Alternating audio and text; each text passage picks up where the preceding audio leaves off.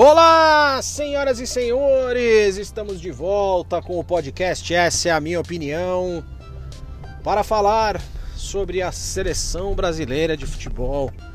O Brasil ontem que suou sangue para poder ganhar do Chile, passou um aperto, poderia muito bem ter perdido o jogo, mas é, se safou aí com uma vitória de 1 a 0 gol marcado pelo Everton Ribeiro.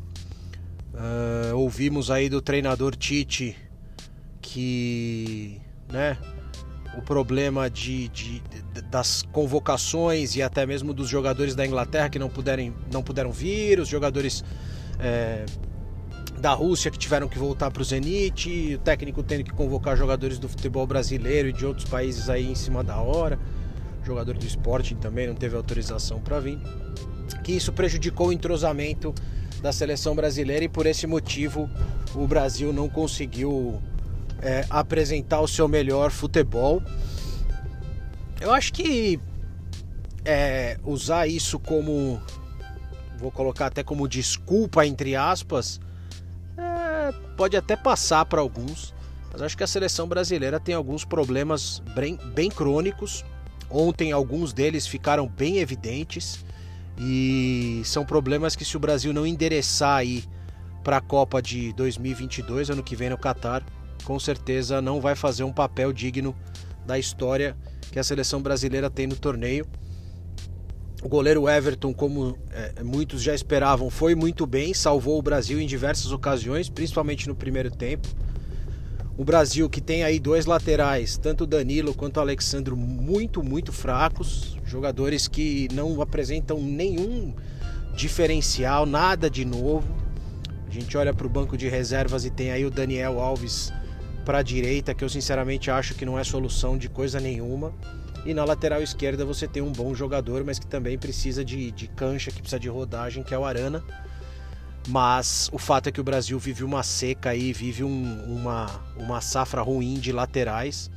É, acho que o Emerson Royal, que foi para o Barcelona e depois acabou emprestado para o Tottenham, é um jogador que pode ser testado na lateral direita, é um jogador que tem potencial aí para crescer. É, é certo que a gente também não tem muito tempo para ficar fazendo experimentos, não tem muitos jogos aí para fazer experimentos é, até a Copa do Mundo. Mas se uma coisa essa vitória do Brasil sobre o Chile trouxe de bom é que a seleção se consolidou aí na liderança absoluta das eliminatórias com sete vitórias em sete jogos, tem 21 pontos contra 15 da Argentina e eu acredito que o Brasil aí conseguindo mais quatro pontos nos próximos dois jogos aí dessa rodada tripla vai se dar o luxo de fazer alguns testes, vai se dar o luxo de fazer alguns, eu espero, né? Que o quadrado do nosso técnico Tite faça alguns experimentos, como por exemplo jogar com três zagueiros, né? Já que você tem alguns laterais aí com características bem ofensivas e você tem bons zagueiros como Militão, Marquinhos e o próprio Thiago Silva que não está aqui dessa vez, a gente sabe, mas que faz parte do grupo, talvez fosse hora do técnico dar uma mudada, tentar fazer alguma coisa diferente, né? Casimiro é titular absoluto, é se bem que eu acho que o Casemiro tá, tá numa tiriça, tá numa preguiça que, olha, vou te falar uma coisa. É... Eu nunca achei ele nenhum primor de raça, é um jogador extremamente técnico, é um jogador extremamente habilidoso, é um jogador mestre na função de volante ali, mas que tem deixado é, é, a desejar aí, principalmente na seleção brasileira, no quesito gana, no quesito vontade. A gente está acostumado com cabeças de área aí, mas mais, mais é, é, pegadores, digamos assim. Acho que o Casemiro, sinceramente, não precisa disso, mas como capitão da seleção, eu pelo menos espero ver um Casemiro mais ativo, mais participativo. Estou achando ele muito preguiçoso.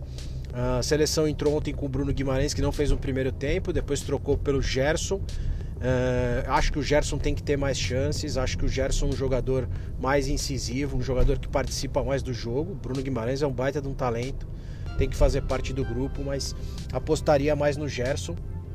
E aí você tem talvez o grande problema da seleção brasileira, que o nosso técnico quadradão conservador Zaço já tinha falado isso antes, que é você como que você organiza o ataque da seleção brasileira. Ontem eu acho que o Tite errou, errou a, o escalar o Gabriel Barbosa aberto na direita, escalou ao deixar o Neymar tanto tempo em campo, mesmo com um condicionamento físico ruim. O Neymar errou demais ontem, demais.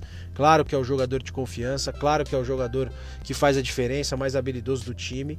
Mas ontem, por exemplo, era um, era um time, era um dia para você tirar o Neymar e deixar pelo menos, sei lá, com 70 minutos aí, segundo tempo, tirar ele e colocar um jogador ali com mais gás para marcar o time do Chile e também para aproveitar as oportunidades de contra-ataque que o Brasil teve. É, eu sinceramente discordo de alguns amigos. Acho que o Gabriel Jesus tem lugar para fazer a ponta. Acho que o Gabriel, por exemplo, onde jogou o Gabigol ontem, tem mais potencial para fazer aquele lado direito. Acho que o Vinícius Júnior ainda é um jogador muito imaturo, ainda toma decisão errada demais na seleção brasileira. E, e, e, não vejo ele como, como um potencial. A gente sabe que o titular ali naquela posição é o Richarlison. E eu entendo que um, um trio de ataque com Richarlison, Gabriel Jesus e Neymar possa, é, é, possa render, possa dar bons frutos. Uh, a, a, a, camisa 10 ali, entre aspas, né, que hoje é ocupada pelo Paquetá, é um grande dilema da seleção brasileira. Você tem ali para aquela posição hoje é, de nomes aí que o treinador tem convocado: Paquetá, Claudinho e Everton Ribeiro. Claudinho acabou indo embora, o Everton Ribeiro entrou ontem, fez gol. É, numa questão de posicionamento equivocado do Tite até, muitas vezes estava jogando enfiado lá de 9, acho que é um cara para vir com a bola de trás.